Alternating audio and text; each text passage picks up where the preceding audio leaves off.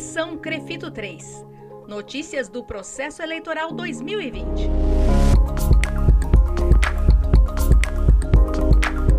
Ao final de qualquer processo eleitoral, se supõe que, ao final da votação, dos candidatos, ou no caso dos crefitos, uma das chapas concorrentes, receberá maior número de votos válidos e será declarada vencedora da eleição, certo? Mas, embora remota, alguém já pensou no que fazer na possibilidade de haver um empate na votação?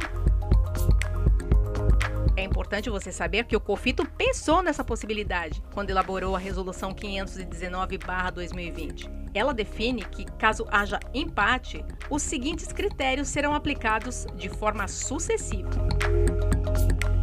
Primeiro, em caso de empate, será declarada vencedora a chapa em que os candidatos efetivos e suplentes somem em conjunto o maior tempo de inscrição no sistema Confito-Crefitos de forma ininterrupta. Se por obra do acaso essa soma do tempo de inscrição for exatamente igual para chapas empatadas, um segundo critério de desempate é aplicado. Sairá vencedora aquela que contar com os candidatos mais velhos, considerando-se o somatório das idades de todos os candidatos inscritos na chapa.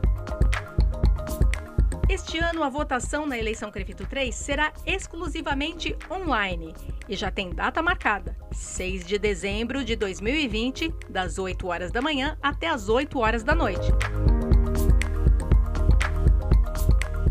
Para acompanhar todas as informações publicadas sobre o processo eleitoral 2020 do Crefito 3, acesse www.cofito.gov.br ou www.crefito3.org.br.